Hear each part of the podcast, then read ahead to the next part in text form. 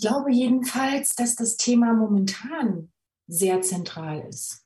Und zwar würde ich mir nicht denken, dass viele Menschen keinen Selbstwert haben, sondern dass viele Menschen mit dem Selbstwertempfinden, das sie haben, nicht zufrieden sind. Und ich sage dir, Fabian, die Menschen, die das merken, dass sie nicht zufrieden sind, die sind wahrscheinlich besser dran als die, die das nicht merken, aber das Selbstwertempfinden eher fragil ist, so würde ich das mal nennen, ja.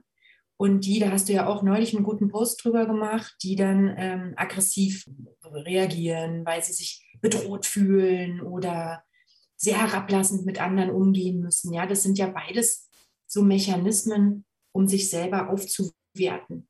Und dann gibt es ja noch die dritte Gruppe, die haben einfach ein stabiles Selbstwertgefühl.